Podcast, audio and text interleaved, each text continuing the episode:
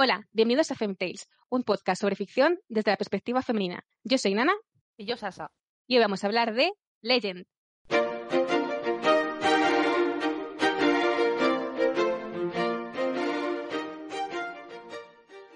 ¡Hemos vuelto! ¡Bien!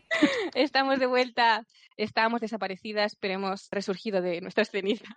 Y además volvemos con más fuerzas porque hoy tenemos también invitada especial, nuestra amiga Kamair, que es escritora, ilustradora, pensadora, mm, gran cerebro que, nos acompaña hoy. Bienvenida, gracias por unirte. Bienvenida. Hola. Y vale, hoy vamos a hablar de Legend, pero antes de eso, como hemos estado desaparecidas bastante tiempo por causas varias, Queríamos daros las gracias a todos los que nos seguís, la gente que nos habéis escrito mensajes y que os habéis interesado. Así que, aprovechando que volvemos, quería responder algunas dudas sobre el femgaze en general, porque mucha gente no tiene claro cómo, o sea, qué necesita tener una historia para considerarla femgaze o no, y nos preguntan como algunas pautas o alguna indicación por lo que consideremos que sea femgaze o no. Yo creo que en general es bastante claro. Si tú crees que es femgaze, seguro que lo es, pero para ayudaros un poco, hemos decidido hacer una especie de introducción hoy con algunos puntos que consideramos que si están en una historia, es muy, muy probable que esa historia sea femgaze. No es seguro, pero es bastante probable. Lo primero que podemos considerar que puede darnos la pista de que una historia es femgaze puede ser que sea una historia creada por mujeres. No siempre va a ser femgaze, pero si veis que es obra de una escritora, una guionista, una directora, es muy, muy probable que al ser una mujer, pues las cosas de las que hable y temas de los que hable sean femgaze. Independientemente del género de la obra en cuestión. Mm, por supuesto. ¿Qué más? Que sea claramente algo para un público femenino. Se nota mucho, sobre todo si es algo de romance, que siempre está dirigido al público femenino porque lo ves en el marketing que hacen, en el tipo de gente al que le hablan, claramente esto está hecho para mujeres. ¿Qué más? Que el personaje principal, protagonista, sea una mujer. Pues muchas posibilidades de que eso sea femgaze porque va a hablar de problemas de un personaje femenino. Claro, que literalmente veamos la historia desde el punto de vista de la mujer. Claro, exactamente. No siempre. Todo esto son pautas así, un poco de pistas que pueden ayudar un poco, pero no siempre. ¿Sabes que aunque sea, o sea, por ejemplo, la vida de Adele es lo más anti-femgaze que hay? Mm, no la he visto, pero te creo, te Pues, creo. mm, ahí faltan mujeres, faltan lesbianas, falta un cerebro por lo menos. Una gran falta de todo. Sí, sí. Sobran señoros. ¿Ves? Por eso me refiero a que son unas pistas, pero que no os lo toméis al pie de la letra. Las relaciones entre los personajes femeninos sean importantes. Me refiero que hablen entre ellas, porque hay veces que ya sabes, hay la chica y luego hay una señora que pasa por ahí para dar alguna información y no se hablan nunca y no pintan nada. Entonces, Que sea el centro de atención, que haya una amistad, que Claro. se desarrolle, que no esté esa estúpida rivalidad de peleas de gatas, de absurda muchas veces, etc.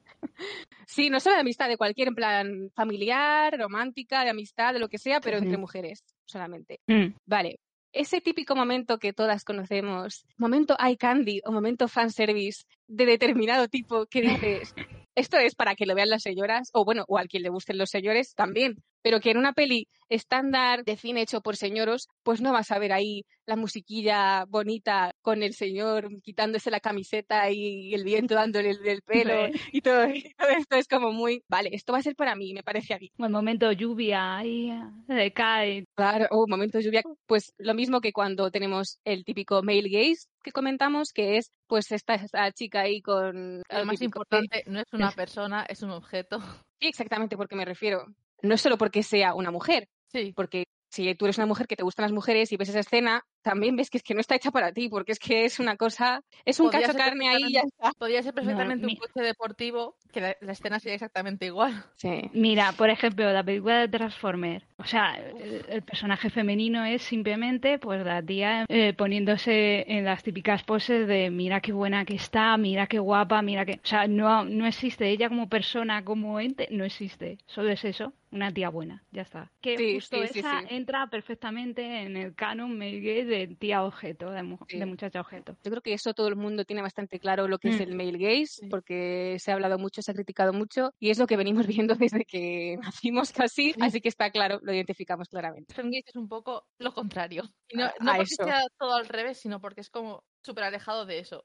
No tiene que ser lo mismo, pero al revés, digamos. Sí, por eso hablando de eso también quería decir que aunque le llamamos femgays y hablemos de que son para mujeres, yo personalmente, creo que todas nosotras aquí, considero que cualquier historia que se aleje de la típica narrativa masculina de señor o historia que ahora es el estándar para todo el mundo, Mm. del que ya estamos hartos, cualquier historia que se aleje de eso o sea lo contrario de eso, para mí ya es femgays. Sí, para mí también. Aunque igual no salga ningún personaje, igual no sale ningún personaje femenino en toda la película, pero si no está narrado con los mecanismos que usan los señoros, que ya conocemos, pues para mí es femgays. Igual a unas me parecen más femgays que otras, o a mí me gusta más o menos que otras, pero para mí ya es femgays, ya es otra cosa. Hmm. En general, lo que me he encontrado es que importa más, a ver, importa todo, pero yo creo que importa más quién lo escribe porque Sí. muchas cosas he visto que están escritas por mujeres y luego están, por ejemplo, he, nota- he visto algo y he notado como que, uy, esto parece hecho por una mujer, por algo en lo que me he fijado. Y cuando voy a buscar, digo, uy, si es un director, digo, me parece Sí. raro. Y ya miro a ver si es un señor gay o alguna cosa, por lo que digo, no puede ser que sea un señor o quien haya No hecho pasa- esto. pasa Lo busco y resulta que la guionista, por ejemplo, era una mujer. Mm. O que eran varios y había una mujer en el equipo o algo así. No, eso o se que nota mucho. Claro, Mm. o que todos los productores son mujeres, por ejemplo, aunque el resto sean hombres, o que la historia hay muchos personajes femeninos y la mayoría son actrices, aunque el director sea un hombre. Entonces esas cosas también influyen mucho. No, se nota muchísimo cuando hay una mujer en, en un proyecto, aunque sea solo una, metida ya sea en el guion o en la producción, y cuando no hay. No hay o es, es inexistente, porque ya no hay ninguna visión más femenina. Aunque luego digas, oye, pues la película puede no tener tantos personajes femeninos o lo que estamos hablando antes no se considera tan porque no es un guion que tú dirías en, en un primer momento que está más inspirado o, o pensado para mujeres. Pero si hay alguna metida dentro, sí que se nota mucho más porque por lo menos aunque sea los tíos se despiensa que tienen sentimientos también se trata como personas no como seres ahí amorfos que deben de salir a luchar sin sentir sin llorar y sin nada porque eso también es muy importante Sí, que a veces hay personajes que ni sienten ni padecen. Es como cuando a veces nos ponen, sí, nos ponen la típica heroína que mm, no es una de mis en apuros, mete puñetazos y tal, pero es que luego ella realmente vemos que es igual que el típico señor sin sentimientos ninguno. Lo que pasa que la llaman menganita y dicen que es una mujer, pero vamos, que, Ah, que al eso final es lo mismo. Me digan que eso es Ah, femgays sí. porque es femgays cero. Mm. No, eso me jode mucho, porque además es la visión de para que una mujer se la considere fuerte, un personaje femenino se la considere fuerte, tiene que haber asumido los, los roles más masculinos. Ya no porque ella como personaje o como persona digas es una persona, una mujer más masculina o lo que se considera más masculina, sino no, porque ella es la buena versión de la mujer, porque ella ha dejado toda la feminidad fuera, porque no es como las otras. Ella es guay, ella es fuerte, el resto sí es más femenino. No, no, ese no vale. Eso me jode has muchísimo. anunciado, has anunciado todo lo históricamente femenino o todo lo que se asocia con las mujeres, entonces ya mola porque es uno de los chicos. Sí, sí, Claro. totalmente. Es que ya está integrada en eso, es otro más. Entonces, es otro más, pero es una chica, cuidado, por eso somos súper feministas. Y es como, ¿qué me chiste me estás contando ahora, por favor? Me estás ofendiendo. Es que, es, o sea, es, es insoportable. Además, que justo eh, puede ser que encima sea la protagonista, pero es la única mujer que hay. Hmm. O si hay otra, la Sí. otra es que solo llora y no hace nada y es como dices, eso es todo lo contrario y por eso ella no es así. O que es súper mm, villana, chica mala, que le gusta la ropa ultra femenina y es como, no, por favor, Está que eso siempre- lo peor que pueden hacer. O sea, está Mm. siempre para que compares a la protagonista que mola con la otra Claro, chica. sí, sí. No, y puedas decir, ves, ves, si es que la, la guay es la que está más masculinizada, la que se parece más a un tío. La otra, porque es demasiado femenina, demasiado ahí, eso ya no mola. No es guay, es malo. Pero cuidado, esta protagonista tiene que ser guapa, ¿eh? No vaya a ser que sea fea. Mm. Cuidado, cuidado. Tiene que ser sexy, guapa, lista, maravillosa. Sí. Tampoco demasiado, porque si hace demasiado mm, es una Mary Sue, ¿sabes? Es que le Sí. vienen los poderes y la fuerza de la nada. Así que si hay un tío, pues él es más fuerte, obviamente. Lo que pasa que, claro, ella como es la prota, pues bueno, la dejaremos un poco que haga algo. Pero en fin, Claro. este tema me da hasta escalofríos, así que vamos a seguir con otro. Un ejemplo súper, súper claro, si todavía la gente con esto no lo tiene claro, creo que es para los que lean manga o vean anime. De hecho, ahí no hay como tanta separación por géneros, sino más separación, por ejemplo, el shoujo manga, que es el manga para las chicas, es femgaze puro, porque como su nombre lo dice, está dirigido a un público Mm. femenino. En general sí lo hacen mujeres, pero bueno, puede ser también algún hombre. Pero no importa tanto quién lo hace, sino que están, se publican en revistas que son para público femenino. Y eso está súper claro. Y eso no significa que todo sea romance y todo este rollo, porque hay histórico, fantasía, ciencia ficción, hay de todo tipo y por eso el podcast es básicamente de lo que queremos hablar. Por eso hablamos de pelis como Mad Max, en la nueva, que en principio dices, pues no es la típica película que metes en el, en el saco de es una peli para, para mujeres, porque como es de acción y demás, pues no, esa será para señores. Pues no, gente, es femgaze. Y por eso queremos hablar de estas pelis, bueno, pelis y libros en general. Pasa que en las pelis, como que es más fácil. Fáciles de consumir. Sí, son más fáciles y más fácil de hablar de ello para analizar estas cosas porque trabaja mucha gente en ellas. En cambio, un libro, pues a ver si trabaja mucha gente, pero básicamente el autor o la autora es, el que decide ahí mm. todo. En general, si es una autora, pues es muy probable que sea femgaze, a menos que seas una mujer problemática, que vayas de femgaze y luego no lo seas. ¿eh? que no voy a citar ahora ejemplos porque eso ya para otro día. Estemos positivas hoy, por favor. Siguiendo con lo del manga para chicas, se ve muy claro que es femgaze porque tiene mucha más importancia los sentimientos, las emociones, las relaciones interpersonales, el desarrollo de personajes, que no tiene tanto por los mangas eh, para chicos. Por ejemplo, estos días que ha muerto este mangaka el autor de Berserk, Miura. Kentaro Miura. Yo no he leído su manga. He leído de lo que va y las cosas que pasan, pero no me lo he leído. Pero sí que he leído mucha gente hablando ahora de él que comparaban su manga con cosas del soyo manga por cómo reflejaba las emociones de los personajes y sus traumas y por cómo hacía los paneles, las expresiones de los personajes y demás, que era muy soyo. O sea, aparte de haber acción, se centraba mucho en como el interior, yo creo, de los personajes. Yo creo que por eso se refieren que parece manga para chicas, aunque no es. Pero bueno, todo eso es interesante y yo creo que es muy importante que más gente, más creadores, más señores se acerquen a este tipo de historias y vean que hay cosas importantes que pueden sacar y aplicar y mejorar lo que crean con esto. Porque las mujeres mucho tiempo, yo desde que nací, llevo viendo historias de señores y claro que hay cosas buenas y cosas que he aprendido, porque hay cosas básicas de, de narrativa que se aprenden, pero yo creo que muchos de ellos son muy dejan muy apartado este tipo de historias porque consideran que ah, son de mujeres y como no es el público que me interesa. Bueno, no es que les interese, sino que como ellos tienen a todo el público en general, porque nosotras también es verdad que consumimos toda clase de historias, no solo dirigidas a nosotras, sino que como el estándar es el masculino, digamos, claro. Mm. pues nosotras estamos mucho más acostumbradas a leer y ver todo tipo de historias escuché que el shonen manga vende mucho más que el shoyo y que las revistas son más populares y demás. Y claro, obviamente porque las mujeres no tienen problema en irse a leer una historia de esas. En cambio, eh, la mayoría, no todos, por supuesto, pero la mayoría de los hombres les cuesta mucho meterse en el shoyo. Dicen, ay, es que va a ser un romance de instituto, que es que no me interesa eso, que es para niñas y demás.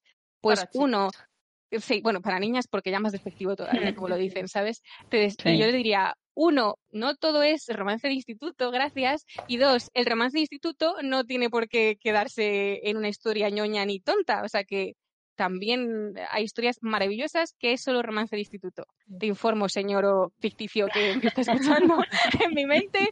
Por favor, abre tu mente y descubre este nuevo mundo que te espera. Dime las tonterías y lee más. sí.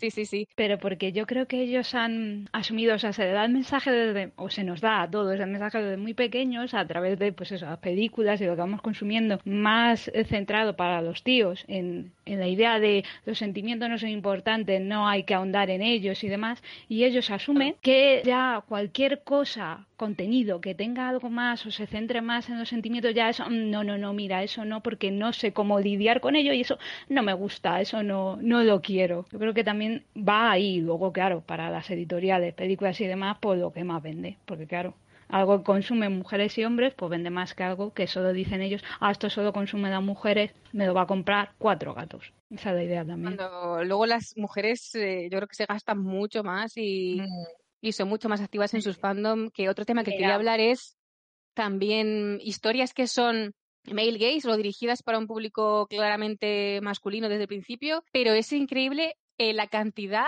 de mujeres que están en el fandom de esa película, serie, manga, lo que sea, ¿no? Porque luego vemos la cantidad de fanfics que hay sobre ello y dices, Dios mío, y casi todos escritos por mujeres. y claro, pues entras en las partes más artísticas y más creativas del fandom y ahí señoras no te encuentras normalmente. Por no No, decir casi no. nunca. No, No. los señores para siempre... Todos señoros. Solo, perdona, ellos tienen sus, ¿cómo es? Sus teorías estas fantásticas, Sí, sí. que además No son, sé. gran, son gran verdad que cuando yo me invento mi meta es una gilipollez que yo me he inventado, pero cuando ellos hacen una teoría, cuidado, ¿eh? Cuidado, Sí. es que son, no sé, el quinto cerebro del mundo, una cosa que, vamos, brutal. En fin, bueno, yo creo que todos sabemos de lo que estamos hablando y creo que son ejemplos bastante claros para que quien tenga dudas sobre lo que sea femgays o no, pues tenga alguna pistilla más para identificarlo. También es verdad que hacemos el podcast para que nos habléis de ello. Así que por Twitter o eh, ahora tenemos Instagram, por cualquier sitio que podáis o por email, que queráis escribirnos preguntándonos si esto nos parece femgays a nosotras, comentarlo o ilustrarnos sobre algo que nosotras igual hemos dicho que esto no es femgays, pero yo es que vi esta serie donde había esta escena que era super femgays y vosotras decís que no, pues también peleaos con nosotras y para eso estamos aquí. no para pelearnos, pero a ver, yo también quiero, yo soy la antítesis de ese señor, quiero aprender, estoy con la mente abierta, así que si tenéis alguna idea de algo que pueda ser femgays y que no hemos mencionado, también por favor decidlo, lo compartimos con todos, lo hablamos todos juntos y seguro que ampliamos nuestras miras de lo que puede ser femgays o de lo que puede no ser historia típica de señor. Próximamente en el podcast, pelea, pelea, pelea. Un día teníamos que tener como un debate de a ver si encontramos una historia que tenga cierta controversia, en plan que algunas creamos que sea femgays y otras no, y entonces nos peleamos sobre ello. Eso estaría bien. se me ocurre una. ¿Se te ocurre una? ¿Cuál? Sí, pero ya te lo he dicho, la momia. Ah, la momia. Vale, pues mira, es- oye, Mm. tú quieres hacer un, podca- un podcast de la momia, me la has estado diciendo un tiempo, y yo como, es que no sé si la veo femgays del todo como para hablar. Pues fíjate, pues yo no creo, yo creo que sí podía entrar como Fengay, la momia. Yo creo que Yo creo sí. que igu- igual para su época, pero para ahora no. A, a ver, para, hombre, pero también hay que, ¿de qué año era? ¿Del Del 2000, 99. 2000? Ah, del 99, casi, casi acierto. ¿Sabes? Yo creo que para su momento sí. A ver, ahora, claro, si la miras ahora, pues quizá no, pero yo creo que en su momento sí entraba y sí podía entrar como Fengays. O en parte, Yo digo que incluso ahora. Pero claro, yo la- me la Yo tendría que volverla a ver, pero yo no te... Yo- Pero vamos, yo creo que sí que podría entrar. No la volví a ver como hace pocos años y no del todo. es que no, no la veo. Pero mira, justo por eso igual un día podemos hacer una pelea, si la momia es gays o no, y luego que la gente nos diga que les ha parecido si lo es o no. También digo que ayuda mucho ver la nueva versión. Porque entonces ahí te llevas a semejante hostia. Y es como, wow, la otra es perfecta.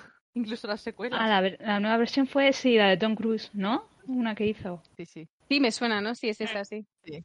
No la he visto, Vale. pero uf, Yo la he visto Pues sí, la- claro, sí, sí. Viendo esa, sí. Haciendo la comparación, sí. Más que Fengays es la hostia la antigua. Es que es verdad. Vale, bueno, entonces, si no hay nada más que añadir sobre el femgaze y ya que hemos mencionado a Tom Cruise, podemos hacer como una transición, una transición a tiempos mejores para él, en mi opinión. Desde luego. Y hablar entonces hoy de redoble de tambor trrr, Legend, que es una película de 1985 dirigida por un señor llamado Ridley Scott, que tal vez os suena de algo.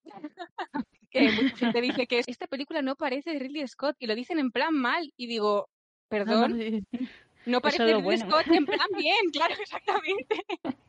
Porque por lo demás es bastante señor o lo que suele hacer este hombre. Pero bueno, él hace un poco de todo, porque tiene cosas así como muy... Como que intenta tocar como muchos palos, yo creo, este hombre. Pero bueno, no vamos a centrarnos en él, porque lo importante es la peli y no él. Esta peli es una peli de fantasía, porque este señor un día dijo, como yo quiero hacer pelis de todo, pues ahora quiero hacer un cuento. Y como quiero hacer un cuento, quiero que sea el cuento más cuento de la historia. Entonces cogió un montón de tropos de fantasía y de cuentos y eso, y lo mezclaron en un mix. Bueno, le dijo un señor, que ahora no recuerdo su nombre. Ah, ya sé, es que tiene un apellido, sí, es que tiene un apellido como impronunciable, yo lo siento. Id a Wikipedia, por favor, y googlead a este señor, que creo que escribía novelas o algo así. William Eh, apellido. Sí, el tal William apellido, no vamos a decirlo por Sí. no ofenderle, porque, porque no estoy capaz de invocar a ningún demonio ahora mismo. Lo siento. Pobre. Pero, Pobrecillo. sí, porque no vamos a invocar a la oscuridad aquí ahora mismo y tenemos un problema. Entonces, este señor que escribió el guion se le fue mucho la cabeza, básicamente, y luego Ridley Scott, como estaba en plan, más cuento, más cuento, más purpurina, más tal. Entonces, entonces salió esta película que yo me quedé alucinada porque es el típico ejemplo de no tengo intención ninguna de hacer una película femme gays, solo una película de fantasía, y le salió pero súper gays. Porque, aunque para mí la fantasía, yo creo que sobre todo los cuentos, de algún día hablaremos de cuentos, obsesión mía, pero básicamente este señor al mezclar todo ese tema le podía haber salido una historia de aventuritas típica que le gusta a cualquier hombre que le gusta la fantasía y no. Y yo cuando veo el póster de Legend pienso que va a ser de eso, que va a ser Tom Cruise ahí rescatando a una princesa en plan Mario Bros. Y no, me sorprendí mucho porque no va nada de eso. Entonces, antes de que yo empiece aquí a soltar todo mi rollo, quiero preguntaros eh, a vosotras dos cómo descubristeis esta peli y la primera vez que la visteis, qué pensasteis y qué os esperabais antes de verla. Yo la vi hace, la primera vez hace un montón, no sé si por lo menos hace 10 años o así. Y fue, sí, porque no sé dónde la vi, no sé si fue a través de un blog que hablaron y que la comparaban con, bueno, la comparaban, decían que era también tan buena como Labyrinth o dentro del laberinto. Y me llamó la atención, porque quiero hablar de eso, interesante. claro, digo, me llamó la atención y dije, bueno, digo, voy a verla. Y la verdad es que me sorprendió mucho. O sea, no me, de él no me esperaba de Ridley Scott, no me esperaba lo que hablabas, que fuera así. Y me gusta. Es que ya había visto muchas otras y él como director no me, no me gusta mucho. No, no tenía muchas confianzas, pero me sorprendió muchísimo. O sea, no me esperaba una, una peli así. Yo creo que la vi, a ver, no sé si a lo mejor la vi de pequeña, porque cuando era pequeña mi madre me ponía muchas películas esas, en plan, conocida dentro del laberinto antes de saber que era una persona. O sea. pero verla en plan sabiendo que estaba bien y tal fue el año pasado y ya iba sobre aviso de, que me iba a gustar, etcétera, etcétera. Entonces, claro, me llegas a decir que Ridley Scott hace una película así y no te creo. Y eso que, que la película es más antigua que yo, pero vamos. Pero tú, es que no me acuerdo porque ya hace ya un año que la vi así la primera vez. Eh, la viste porque te lo dije. Ah, vale, vale, vale, vale. Porque quería situarme, digo, no sé si la habías visto tú un poco antes o algo así, porque mi memoria es cero. Mi memoria es penosa. También al no haberla visto hace tantos años ya vi la versión buena, o sea, la única que existe. es verdad. Eh, o sea, eso lo dicen Ridley Scott, lo dice Tom Cruise y supongo que el resto también lo dirán. Sí, hay tres versiones, o bueno, hay tres finales al menos. Entonces hay como varias versiones. Yo creo que es porque, por lo que os decía, este hombre se empeñó en que quiero un cuento, quiero tanto cuento, tanto rollo, tanto tal, tanto cual, mm que igual los plazos no le dieron o no sé qué pasó. No, es que me parece, no, no le se quedó muy larga y le empezaron a decir que tenía que cortar porque si no mm, eh, no le iban a permitir sacarla o, algo así. Por algún motivo le empezaron a, a ir cortando y se fue quedando, tuvo que quitar material, me parece. Y luego los finales, los diferentes finales ya no sé por qué lo hizo. Yo creo que ellos se metieron tanto en, el, en la peli esta, ¿sabes? Porque la fantasía da para tanta imaginación que empezaron a meter y meter y meter, que yo creo que esto se quedó tan largo eso que luego lo han ido cortando como si fuera a hachazos. Porque yo he visto la versión que supuestamente se estrenó en los cines en Estados Unidos, solo he visto el principio y nada que ver con la versión buena, ¿vale? La buena es la que salió en ¿qué año fue? Siempre está puesta como Director's Cut, pero no sé en qué año salió. Sí, He visto que del 86, ¿puede ser? Pues puede ser un año después. Hmm. Pues sí, será la que salió en el 86, que saldría ya directamente en vídeo, supongo. Hmm. Que esa es la versión buena. De hecho, es que sé que hay declaraciones de Tom Cruise diciendo, esta es la buena, ve de esta, por favor, esta es la película que yo, firmé, que yo firmé para hacer esto, no lo otro. Y yo creo que también le hizo mucho mal a esa peli esos cortes, porque si la comparas con otras pelis de los 80, no es tan, o sea, sí que es famosa y la gente habla de ella y tal, porque yo sí que había visto, yo no la vi tampoco, o sea, no la vi de pequeña ni nada, la vi de hecho hace un año, un año y algo, y mm, había visto imágenes, porque la imagen esta de la oscuridad o de Darkness o mm. como le queráis llamar, este señor mm, demonio con cuernos, sí que había visto como fotos por ahí y me sonaba un poco la peli. Pero hasta que no vi luego fotos de los unicornios, no me animé a verla. Porque no, sabía lo que me iba a encontrar ahí. No me llama la atención, la verdad. Claro, no sabía bien lo que era. Como personaje es maravilloso, ¿eh? Y saber que se lo pasó Tim Curry haciéndolo más. Sí. Y, Luego me gustó mucho también, pero que en, principio me sonaba, pero no sabía bien ni qué peli era ni nada. Y al ver los unicornios y tal, y dije, espérate, si esto es una peli de... Porque además, él, el diseño del personaje y eso, no casa con el resto de película. Porque el resto de película es, los unicornios, ella con su traje de princesa, luego está la gente de, las hadas y demás y todo este rollo y él parece como que viene de es muy entre el, infierno y el mm. sí, es como de pronto el infierno en medio de un mundo en el que si hay demonios no te los imaginas que sean así, mm. desde luego. Entonces, parece que chocan, como si fueran dos pelis distintas para mí. Como que no asocié eso y no la vi durante mucho tiempo por eso. Y al verla, gran sorpresa, menos mal que vi la versión buena y luego si queréis hablamos un poco de los finales. Empezamos a verla, creo que está en Amazon o en Prime Video. Sí. Y era muy, oye, este es el, el Director's Cut. Y empezamos a verla y ya, no sé si llegó a 10 minutos, creo que no. Pero que está No, como... yo creo que menos, menos, vimos menos. La, la versión internacional dura 93 minutos, que la de Estados Unidos duró 89. O sea, Mm. hay en teoría menos cortes aquí. Y está así como que las escenas están como, no sé, como un cortapega muy extraño ahí, hechazos. Muy raro. Era Y luego las, Está pasando algo raro. sí, las frases del guion que tenían más matices las quitaban. Y era como, pero si es lo que le da un poco de profundidad al personaje y a la historia, lo estás cortando. Entonces está quedando todo cartón piedra súper cutre. Y una pena. Menos mal que pudieron sacar la versión buena, que sé que mucha gente, tengo que decirlo, que ha visto la peli original, digamos, odia un poco esta versión porque creo que se cambió la famosa canción del momento este baile, que me parece que en esta versión es otra música distinta, se cambió la banda sonora y mucha gente, Mm. claro, por el recuerdo de la infancia que lo tiene asociado a una, eh, creo que les parece mejor lo otro. Pero lo siento, a mí esta versión me parece superior. Porque es que la otra, solo con eso, con cinco minutos que vimos, o diez minutos que vimos, digo, ¿qué es esto? Digo, si parece otra película. Digo, esto no, no me gusta. Y esta película me encanta. Y al ver eso dije, no me gusta. Así que se nota muchísimo lo que puede hacer mm, algo bien editado y bien pensado. Ah, bueno, no hemos hablado del cast, que solemos hablar, Ah, sí. pero yo creo que no tiene mucha relevancia sin más. Lo que quiero mencionar es que quien hace de la princesa, Mia Sara, creo que se llama, la actriz, Sí. esta actriz luego se casó con uno de los hijos de Jim Henson, que si sabéis, Jim Henson es el de No sé. eh, Dentro del laberinto, Cristal Oscuro, El mejor señor. Así que tenerla a ella para mí es como icono así de lo bueno. Entonces ya cuando la vi en la pantalla y descubrí que se había casado con este otro hombre, dije, esto es bien todo. Ya veo aquí como que está encauzado. Pero bueno, Todo dato, conectado. dato random que a mí me da paz mental, pero que no va más allá.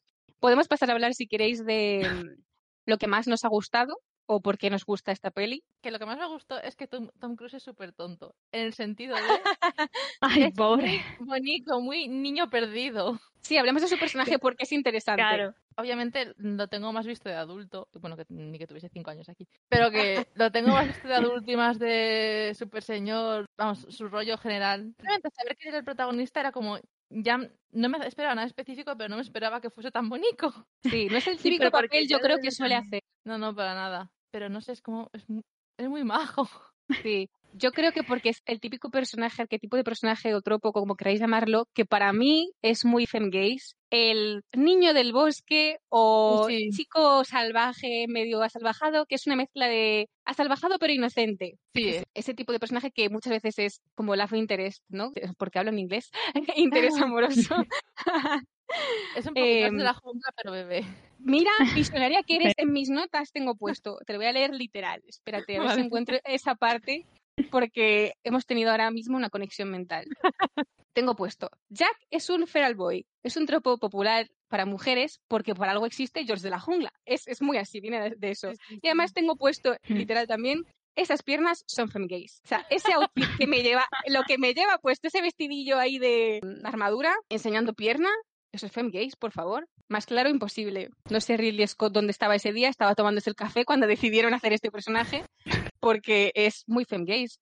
Y lo más femgays de todo es que ni siquiera es el protagonista, y yo me esperaba que fuera casi toda la peli él, pero seguimos a dos personajes, le seguimos a él y seguimos luego a la princesa, que es Lily, también durante mucha parte de la película. De hecho, noto que es muy femgaze y que él es muy como interés amoroso porque a la primera que conocemos de ellos dos es a ella. La seguimos a ella por el especie de bosque este que va y de pronto él aparece como un ser mágico que ella se ha encontrado allí. O sea que la que es más normal dentro de que es una princesa, pero es más un personaje con el que te puedes identificar porque es humana y bueno, él también es humano, me refiero, pero Hmm. es mm, más como nosotros. Es de quien entras en la historia. Claro, ella la que entra en el mundo mágico de él, en el mundo este donde hay pues hadas, unicornios, que es donde él vive y él pertenece a esa esfera.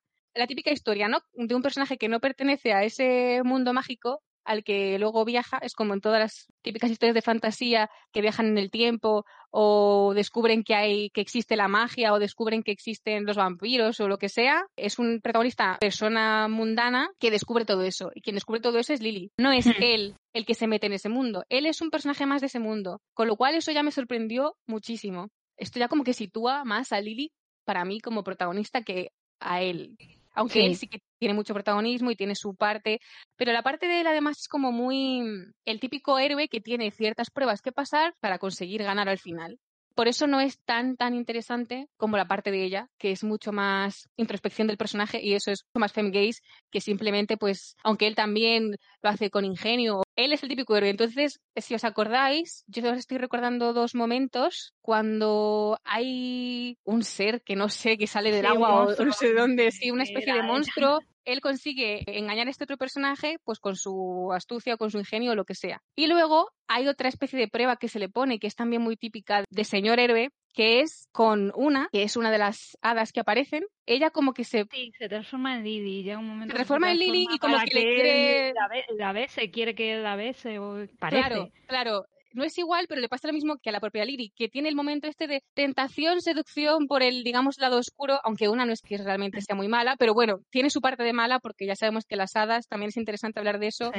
Muy buenas no son, rigen por otros códigos, digamos. Entonces, él tiene ese momento de él es como puro de corazón y por eso no sucumbe a estas cosas, ¿no? Y muchas historias de héroes, pues hay este típico rollo de que hay unas sirenas, todos caen ahí presas de ellas, pero él no, porque él es el más, pues el más puro o el más recto o el que más está enamorado de su amada que le espera o cosas así. O a veces sí cae en las, digamos, entre comillas, redes de esta mala mujer que les gusta mucho escribir a los señores de eso. De hecho, se ve mucho en típica historia de caballeros eh, Sí. medievales. Siempre hay Sí, el hay momento en el que va por ahí de sumisión y hay una mujer mm, seductora pero maligna que le atrapa y le tiene ahí no sé cuántos días encerrado, pero él de pronto se da cuenta de que tiene que seguir con su misión y no sé qué, y ahí la deja tirada y se va. Eso es muy típico. Entonces, él sigue un poco todas estas historias de ese estilo y por eso no me parece tan interesante, aunque su personaje es muy bonito. Se agradece también. Y esas piernas también las agradecemos. Gracias. Luego también está el rollo ese que aparte de que él es como mágico y del bosque, ¿no? Como si fuera una especie de Peter Pan extraño Sí, también, porque sí. habla con los animales y, bueno, como George de la jungla, ¿no? Habla con los animales y, luego las hadas estas que normalmente nunca se muestran, hablan también con él. Sí, a este, ese- Eso es muy personajes Peter que le sí. acompañan, sí, si estos personajes que le acompañan hablan con él, pues como que él es un elegido porque no es un humano normal, es un humano especial, él es especial. Sí. Es que a mí me recuerda mucho toda la historia y todo lo que pasa y todo a una versión de Peter Pan, pero en plan cookie. Pues como, aunque Sí, Disney te algunas cosas sí. Peter Pan. Peter no es así para nada. Entonces, Peter como- Pan tenemos que hablar de también otro día. Es que tenemos mucho que grabar. A ver si un día grabamos de verdad todo lo que tenemos pendiente porque es mucho. Pero sí, que eso que es muy como o sea, obviamente son tonos distintos y tal, pero es como muy similar todo, muy veo el rollo de, o sea, incluso la historia de Lily y todo, eh, comparando con la de Wendy, que es lo de hacerse mayor y además luego se queda el chico ahí, y es como me voy de vacaciones del mundo real y de mi vida y tú estás aquí, te quedas ahí en los mundos de Yuppie y yo me voy al mundo real. Sí, en ese plan sí. Yo creo que bebe mucho de esas historias y por eso es, es muy fem gaze y por eso también me ha apuntado y os he dicho que era muy interesante comparar con Labyrinth o dentro del laberinto, porque creo que esta peli hace como un amago en Lily, en su trama y en su desarrollo, de hacer algo así, pero que no está tan bien hecho, aunque está interesante, y que luego se hace muy bien en Labyrinth. Bueno, digo luego, pero no sé realmente qué peli es más Mm. antigua ahora mismo. Pues yo creo que más o menos salieron casi a la vez, ¿no? Yo Ah, creo mira, es del sí. 86, es posterior, así que he acertado. ¿Has visto? Primero hicieron esto. Eh, o sea, Lily, ¿cómo se dice? Lily corrió para que Sara pudiera. No, Lily andó para que Sara No, pudiera vale, correr. No me refiero a que, estén, a que estén directamente relacionadas, porque no creo que Jim Henson se viera esto y dijese, pues yo voy a hacerlo mejor. No, Pero sí, pero por lo demás no tienen mucho que ver. no, no tiene mucho que ver. Pero luego, luego vamos a hablar de. Es que quiero hablar del final y entonces ahí es cuando quiero hablar de ello. Pero antes de hablar del final, quiero hablar un poco del principio, porque quiero hablar del señor oscuridad o darkness o como le queráis llamar, depende de la versión favor, que hayáis sí. visto. Y porque es lo primero que vemos o no vemos realmente es a él, porque vemos a otro personaje que es Blix, creo que se llama, que me encanta que hable Sí, como Blix. en verso, en rima, Sí, es buenísimo. que tienen la misión de conseguir el... No hemos hecho un resumen de la película, pero bueno, asumimos que la habéis visto y asumimos que spoilers por todos lados. Así que si lleváis todo este rato escuchando el podcast, Os hemos ya reventado la película, lo siento. Pero bueno, creo que la gente irá avisada. Si no, pondremos, cuando la anunciemos, por lo menos en Twitter, intentaremos poner que aquí estamos hablando de todo un poco. Hablando de esto sobre la oscuridad, al ver el principio de la película, creo que es como muy interesante que intentan vendernos que lo que pueda traer a un unicornio es Lily, porque es como una damisela pura, princesa y demás, pero realmente no. Si os fijáis en la escena, y ahora me voy a ponerme aquí en plan mmm, profunda, cuidado, me hace mucha gracia la escena en la que Lily y Jack van a ver a los unicornios. Es ella la que está en plan, pero vamos a acercarnos y demás y tal. Y es ella la que se acerca para tocarlos y él está como, no, son animales ahí súper como sanados que no se pueden tocar. Eso es problema. Y es ella la que va y los toca. No es que sea lo típico de, es que los unicornios van a las doncellas puras y virginales, porque es más bien No, ella no. que va allí, se echa para adelante, se echa para adelante y va allí y dice, yo lo voy a tocar. Es mucho más en No, plan... pero ya no es solo eso. Ya solo la escena, cuando ella sale, ella cuando le está diciendo ya no vayas, no vayas, la forma en que le mira, en que se gira así como diciendo, no, no, lo voy a hacer. Me da igual lo que me digas, yo voy a hacer esto. Voy a tocarlo no. porque quiero, me dan igual las consecuencias. Que no, te digo yo a ti que sí. Es en ese, en ese plan. Pero hablando de eso, lo que quería mencionar es, ¿no os parece que es un poco momento, que es lo que me preocupaba a mí? Momento Adán y Eva, que ella es la que es mala, no es tan pura, no es, Mm, no es tan pura como él, como es una mujer, se va y se mete donde le dicen que no debe ir, como Eva va y se come la manzana que no debía comerse, como Pandora va y abre la caja que no debía abrir, y porque ella toca el unicornio, y porque la otra abre la caja, y porque la otra se come la manzana, el mundo se va a la mierda, porque desde que Lilith toca a los unicornios, Blix y los La otros lía parda. a- claro, atacan a los unicornios y entonces, ¿qué pasa? Que el mundo se sumerge en una especie de congelación Mm. extraña en la que se queda todo ahí como paralizado y congelado y ahora hay que salvar el mundo. Ahora ya Peli ya se, se engrande. El problemón que ha creado esta mujer no es un problema ahí que se resuelva fácil, es problema serio. Así que estaba preocupada al ver eso al principio porque pensé, oh, va a ser la típica historia esta de las mujeres son lo peor y ahora hay que resolver el mundo porque ellas la están liando. Y me daba un poco de miedo, pero al ver el final y cómo se va resolviendo, digo, no, no van por ahí. Podrían haber ido por ahí, pero no van. Por eso creo que esta peli le ha quedado Femgaze de casualidad. O sea, que este hombre ha ido hilando, ha, ha ido hilando cosas, le podría haber salido una cosa, podría haberla odiado profundamente, pero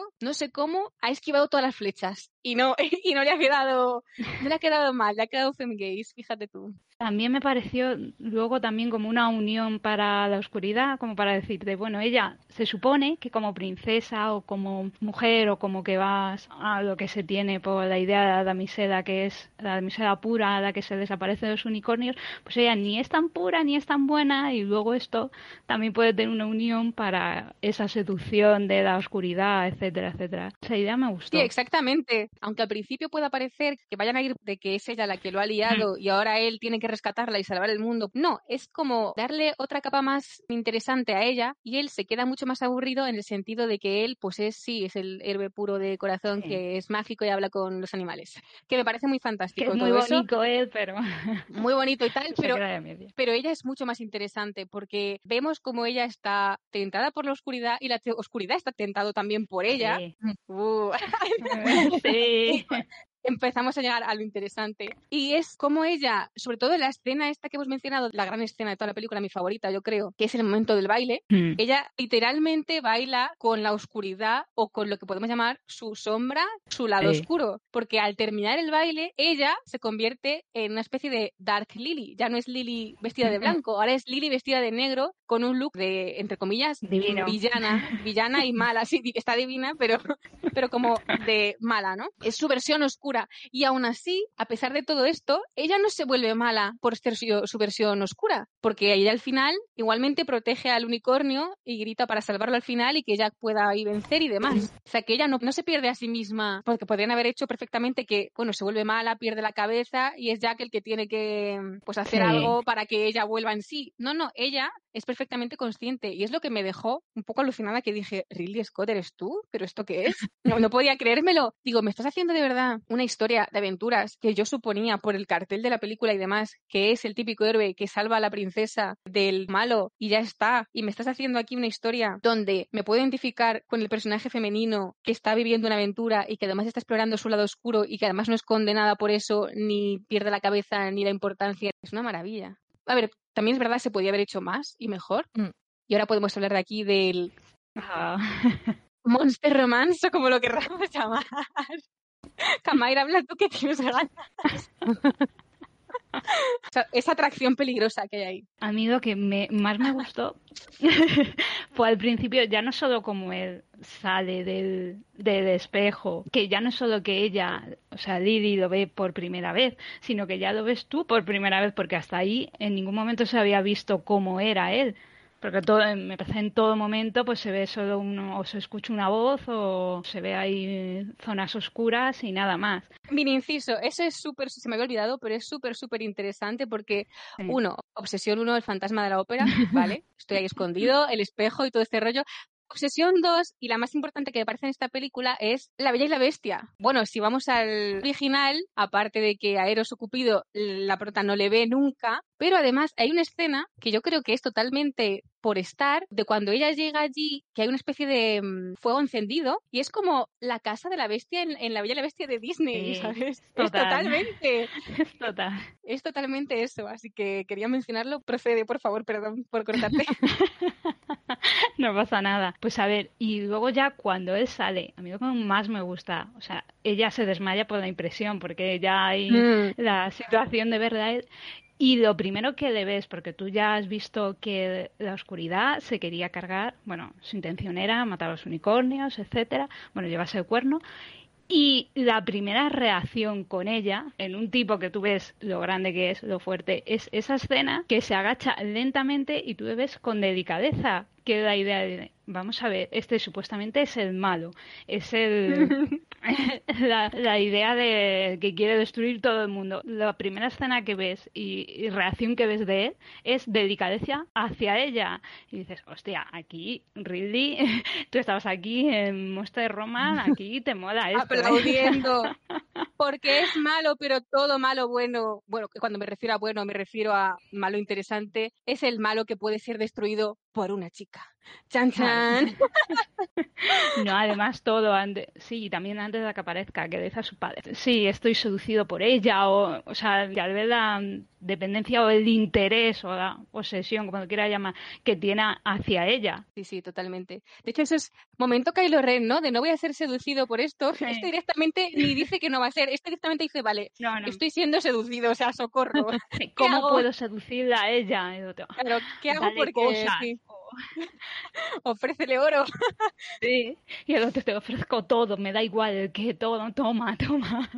Claro, es muy de romance de ese tipo de monster romance o, romance con villano, que siempre es la típica escena de heroína siendo tentada o seducida por el villano o barra lado oscuro que le está ofreciendo sus sueños. De hecho, por ejemplo, dentro del mm. laberinto hemos hablado, hay una escena que literal Jared le dice a Sara, te estoy ofreciendo tus sueños, Sara. Entonces, siempre es esa tentación que le ponen a todas las heroínas en este tipo de historia y es delicioso. Gracias. Bueno, y ella, y ella, aun cuando él le está diciendo te lo voy a ofrecer todo, siéntate a comer conmigo, otra vez ahí en plan la bella y la bestia. Sí, sí, sí, la comida. Ella en todo momento es, mm, bueno, espera. Y además lo que me gusta de ella es que incluso ahí tiene a un monstruo que le ve y dice, este me puede dar una hostia y me manda ahí a China porque este tío impone. Y ella... es enorme. Llega y dice, no, no, no, que tú quieres que yo me siente, que tú quieres en plan que yo me doblegue ante tus deseos. No, yo voy a elegir lo que yo quiero hacer y encima yo te voy a engañar. ¿Sabes? Eso me encanta porque ya están en parte en todo momento teniendo la, cierto poder sobre él. Ya no el poder de poder huir, pero sí tiene un poder sobre él. Sí, es como que están igualados, como si cuando ella asumiese su versión esta oscura que va con estas pintas, pintas que me mm. encantan por cierto, bueno, está divina en las dos versiones, le queda todo bien. Es como si fueran de pronto el típico matrimonio poderoso oscuro, donde hay como un balance y guerra así de poder, porque ella, aunque sabemos luego que es buena, cuando habla con él es súper sassy y, además como que se ríe hasta en plan mala, se ríe a lo villana. Pero está totalmente metida en el papel. Ella es su versión villana total, es, no sé, es que es maravilloso todo. Por cierto, no hemos hablado de... Es muy interesante al principio de la película, ella como que no le gusta, digamos, su vida en el castillo y tal, aunque no vemos nada de esa vida. Mm pero está visitando ahí a una mujer en una casa así humilde y luego se va al bosque y demás y como que le gustaría tener pues una vida normal o una vida fantasiosa, por ejemplo, pero no la que tiene, porque sabemos que ser princesa tiene sus responsabilidades, claro. Pues tendrá que casarse con un señor que no le guste y todo este rollo. Entonces ahí ella puede vivir su fantasía con Jack ahí en medio del bosque, lo cual me lleva a por qué el final de la versión buena es el mejor final. Como hemos dicho, había tres finales. Parece que uno terminaban ellos dos juntos, que se iban hacia el amanecer. Mm. Y el otro ya no me acuerdo. Sí, a ver, hay tres finales. Entonces, el final que fue el que salió en cines en Estados Unidos es como que Jack y Lily se reúnen y soy los unicornios se reúnen y eso, corren hacia el amanecer todos unidos y todo precioso y todo así como muy idílico y Disney, pero se ve a la oscuridad como reírse y en plan como que sí, ha triunfado el bien, pero bueno, el mal siempre sigue ahí acechando en las sombras. Porque de hecho es muy interesante en el final de la pelea esta que tienen Jack y Darkness o la oscuridad o como, es que no sé cómo referirme. Es lo Em, mismo. sí, bueno, cuando tienen la pelea esta, no recuerdo la frase exacta, pero como que le dice que, que siempre estoy contigo o estoy a tu lado, porque, o sea, como que todo el mundo tiene su oscuridad y su luz y todo esto, entonces, aunque lo elimine, la oscuridad siempre va a estar ahí, porque lo típico de si hay luz hay oscuridad, tiene que haber, porque tiene que haber una especie de equilibrio, que me interesa mucho porque en las pelis de fantasía de esta época es como que se trata mucho. En Cristal Oscuro es evidente Mm. que al final lo de los malos y buenos, pues es un poco, me parece interesante. Yo creo que también quisieron meter de esto en esta peli y han hecho el refrito este total que bueno, les ha salido bien en esta versión, en la buena, pero bueno. Bueno, luego tenemos la versión europea, que el final es la versión Disney, porque lo siento, pero nosotras europeas sabemos que Europa falla en muchas cosas, pero es mejor que Estados Unidos en contar historias. Yo creo que la peor versión siempre es la americana, porque en la europea, señoras y señores, triunfa el amor y es todo Disney y no aparece la oscuridad ni nada de nada. Todo idílico. Y sinceramente me hace feliz porque una peli de fantasía así de sueños y con romance y demás, yo quiero que acabe felices y comieron perdices y ni mal rollo ni nada. Como debe ser. Sí, pero luego tenemos la versión buena, que es la que me gusta a mí más particularmente y la que queremos comentar, que es como ni fu ni fa.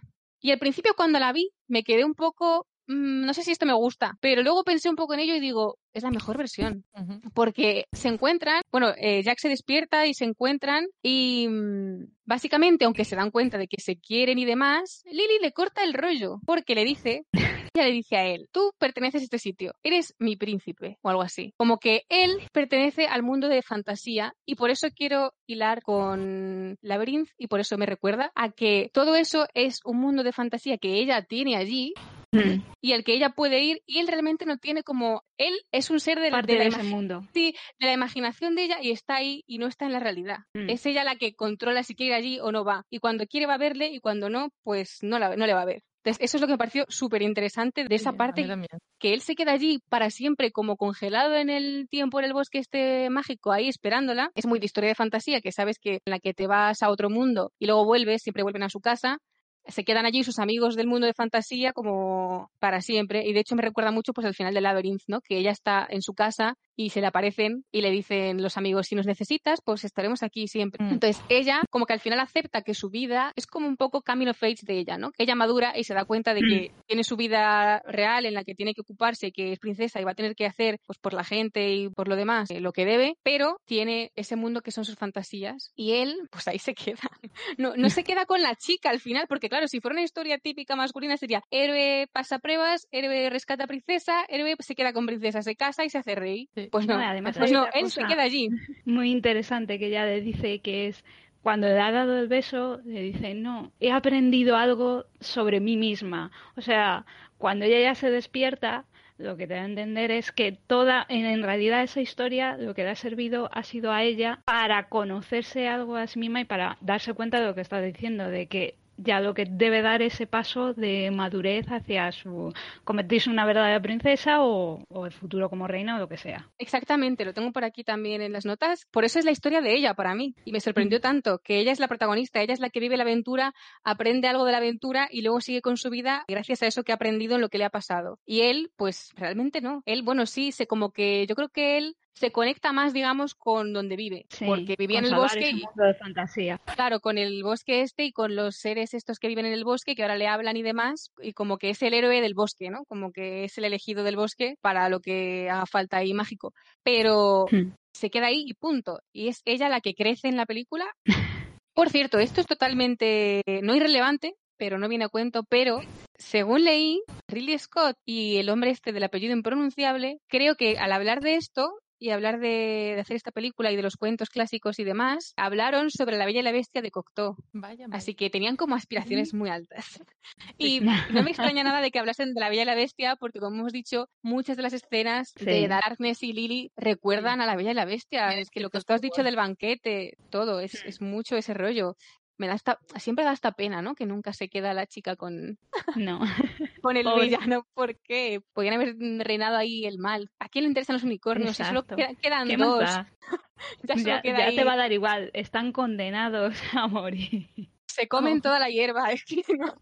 Ocupan, no vale para nada. Pobres unicornios, pero que podríamos haber tenido otro giro. Pero bueno, aún así me parece interesante, sobre todo por ella. Es lo que más me fascina de la película, lo que hacen con su personaje, Mm. que creo que le salió por pura casualidad, porque luego leí otras versiones que había una versión en la que ella se volvía un monstruo, no sé qué rollos eh, súper extraños, y no lo hicieron. eh, así mal. que sí, sí, sí, yo creo que eso dijeron, dijeron, esto es mucho lío y no lo hago. Más que po- seguramente O fue más por eso también. Claro, sí, sí, por eso te digo, como mucho más trabajo, mucho más dinero y mucho más tiempo, y por eso no lo hicieron más que por pensar que eso igual la iban a cagar, pero realmente gracias a todos esos impedimentos salió mucho mejor. No sé, les quemó un set, igual les, les hicieron cambiar de planes. Ah, sí, pues puede ser, puede ser. No sé si es el set del bosque, o sea, que luego lo hicieron y tal, o un set del bosque, que además era súper enorme. Madre mía. Creo que habían parado para comer no sé qué. Lo terminaron el día anterior, solamente tienen un... El primer test que hicieron para que se viese todo y cómo hacía el tracking en la cámara por ahí y tal. Bueno, que era Ridley Scott haciendo el tracking con la cámara. Y solamente tienen el, el test de ese de cámara. Ya está, eso es lo que les queda. Qué horror. Era súper enorme, eso como si fuese un bosque todo súper alto, tal y cual. Qué pena, ¿eh? Los de los pájaros que vivían, que eran todo palomas, se salvaron. Me encanta la Sí. especificación, eran todo palomas. Pobre. Es que se ve que se, fueron- se iban colando ahí y era como, bueno, pues a estas alturas, ¿qué vamos a hacer? Nada, empezaron a salir humo, se fueron todas las palomas y fue como, ¿dónde van? Y de pronto el set se fue a la mierda. Qué horror. Madre mía. Imagínate. Bueno, pues ahora tenemos que cambiar la historia. No sé si pasó eso, ¿eh? pero vamos. Ya, ya ha cambiado la historia muy de rehacer el set. A ver, seguro que algo tuvieron que cambiar, aunque fuera lo más mínimo, porque claro, eso ya es un imprevisto que no esperas y que no tienes en tu plan original, así que, madre mía. Ah, quería mencionar que no hemos mencionado, pero que hay una canción, lo cual hace que todavía sea mejor la película, porque todo con canciones es mejor, lo aseguro yo 100%. O sea, haters de los musicales, cerrad ahora mismo esta ventana o este podcast que... No, aquí no, aquí no pintáis nada, o sea, si odiáis las canciones no pintáis nada. Fuera, no, es broma, pero para mí todo es mejor con canciones. Entonces me gustó también mucho la canción esta que canta Lily. Le da como ambiente a la peli, igual que todo ese brilli y esa especie de... Ay, el.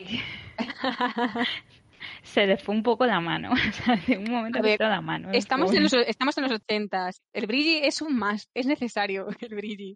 Si entras en ese mundo y no respiras purpurina, algo falla. Claro, algo estás haciendo mal. Eso que se, que se vea el aire moverse y haya purpurina por todas partes, como... Sí. Pero... La escena esta de los unicornios, que hay como una especie de, de, Sí. de polen, o no sé cómo llamarlo. Y luego la nieve esta, lo mismo. Todo, Eh. todo, purpurina, todo. Yo no sé ese hombre cuánto dinero se gasta en purpurina. Eso total. A ver si se le fue presupuesto por eso en vez de otra cosa. Agotaron todas las reservas del país. Que no falte el brilli, por favor. Quiero una película brillante. Y y ya puso ahí todo para que le saliera. Vale, por último quiero mencionar que hemos hablado un poco de Monster Romance. Al principio ya se ve que tiene como semillas total de Monster Romance cuando esta especie de esbirros que tiene Darkness, que son Blix y otros más. Por cierto, hay uno que al final luego es como nada de estos o no, y me hace Sí, muchísima gracia. Estaba, Estaba estaba infiltrado. para sobrevivir el pobre. Totalmente, era el infiltrado. es súper gracioso eso, no sé, me hace mucha gracia. Pero no, todos ellos como que consideran a Lily cualquier cosa, no les preocupa mucho ella. Y es Darkness quien está en plan, vosotros sí que no os enteráis, como que ella sí que es peligrosa. Mm. Y es como lo que pasa muchas veces en, en Monster Romance o romance villanil, que el villano es el único que respeta a la protagonista y que la considera Sí. que tiene cierto poder que los demás igual no ven porque consideran que es, como ellas, solo una chica, ¿sabes? Pero él se da Mm. cuenta del valor que ella tiene. Y normalmente... además desde el principio casi siempre se dan cuenta y la valoran muchísimo más, incluso muchas veces que el resto de sus compañeros. Sí, que el típico protagonista que luego es el que se va a hacer novio de ella, bla, bla, bla, va a ser su Mm. interés romántico, que digamos que sería, entre comillas, el bueno. Los villanos siempre como que suelen reconocer ese poder de la prota, pasa que a veces lo quieren explotar para ellos, pero muchas veces son el único que reconocen a la prota ese valor que ella tiene y por eso ella también se siente atraída por ese personaje que es el único que realmente la ve por lo que es y no como chica en peligro que mejor que se aparte para que no le pase nada. Porque pobrecita, que no puede hacer nada, hay que protegerla porque ella no sabe, ella es nueva, ella no puede ser la elegida, etc- etcétera, todos esos rollos. Exactamente, que no lo soportamos y por favor, no escribáis historias de eso que no nos interesan, que ya están más vistas que yo que sé y que no aportan nada y que son penosas y que de Caca, verdad caca, eso sí. caca, niños, caca. las mujeres estamos hartas, hartas de ver eso, porque lo llevamos viendo toda la vida y que no, no sigáis por ahí, por favor. Vale, y yo creo que con esto sí que mm, podemos cerrar el episodio, así que muchas gracias Kamair por acompañarnos y hablar de Legend. Muchas gracias a vosotras, chicas. A ver si podemos volver a, a repetir en algún momento con alguna otra historia, que nos gustaría mucho que volvieras. Aprovecha ahora tu momento para promocionarte, para que la gente te encuentre, para que te griten de lo maravillosa que has sido en el podcast o te metan contigo, no, sé. porque no, no, solo que me griten cosas maravillosas, lo de meterse conmigo, no, no, solo cosas Seguro que todo maravilloso porque la gente que nos sigue me, me consta que son maravillosos por lo que nos escriben, así que seguro que te dejan cosas bonitas, pero te quieren encontrar. Así que dinos dónde te pueden encontrar, en Twitter o en cualquier otro sitio que quieras. En Twitter, pues con, con mi mismo nickname, Kamair, y en Instagram igual. Vale, y además, como escribes No, muy es que bien, tampoco hay mucho, si es que tampoco hay mucho que promocionar. aprovecha este momento de oro. Como escribes muy bien, ¿dónde podemos leerte o encontrar historias tuyas, por favor? En Lectu tengo eh, subida La hija del bosque, que también es un relato corto que podéis Sí. leer. Y, y, bueno, hace años publiqué Psycho y, y Sí, sí, sí, sí. Todo maravilla. Y Recomendación. ahora aquí. mismo, pues poco más os puedo promocionar. Y bueno, y si veis por Twitter, pues podéis ver mis ilustraciones, todas muy bonitas, todas. Mucho Monster Romance y muchos cuervos, muchos cuervos también. Preciosos. Exactamente. pues ya sabéis, podéis buscarla. Pondremos también todos los enlaces para que la encontréis. Y a nosotras, como siempre, podéis encontrarnos en Twitter como Femtales Podcast. Ahora también en Instagram con el mismo nombre. O si Todo no, podéis escribirnos. Sí, todo junto, sin guiones ni nada. O si no, podéis escribirnos un correo a femtalespodcast.gmail.com y contadnos qué os ha parecido todo, habladnos de historias femgays o meteros con nosotras porque llevamos desaparecidas mucho tiempo. Pero esperamos volver pronto, pero no podemos prometer nada, como siempre. Así que hasta la próxima. Gracias a todos por escucharnos. Bye bye. Ahí Adiós.